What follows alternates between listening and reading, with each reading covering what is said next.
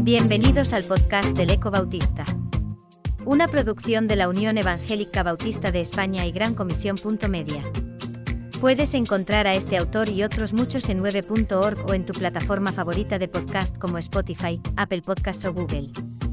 A continuación, Daniel Bañuls, director de El Eco Bautista, abre la revista del mes de diciembre de 2021 con su introducción en El Zaguán.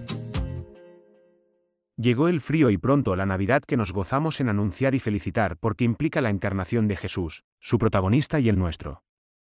También seguimos ilusionados publicando el Eco Bautista y especialmente durante el año del centenario, de manera que desde su próximo número de 2022 será la plataforma, durante un año, para firmas imprescindibles de nuestro primer siglo de historia bautista como UEB, incluyendo a sus representantes más visibles durante estas décadas. En este último número de 2021 podemos leer la carta de presentación del nuevo presidente de la Unión, Donato Hernández, que nos exhorta a ser constructores y acertar en la arquitectura a elegir. La reflexión bíblica y su desbroce sigue en manos de Samuel Pérez Milos que nos lleva a pensar por dónde y cómo Dios nos condujo este año. Julio Díaz nos comparte un nuevo artículo sobre la educación en la historia de la Iglesia, desde la patrística hasta el monasticismo. Esther Martínez nos invita a reflexionar sobre el vivir con certezas en un día a día de numerosas incertidumbres. Emilio J. Cobo nos comparte la segunda parte de su reflexión sobre la urgente implicación de nuestros jóvenes en nuestras iglesias y para ello nos anima a revisar nuestro lenguaje y mejorar la comunicación.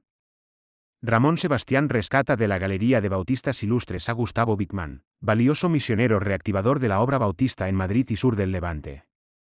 Lola Calvo, con el periscopio y sonar activados, nos introduce en una metáfora acuático-marina que resume el año que se nos va.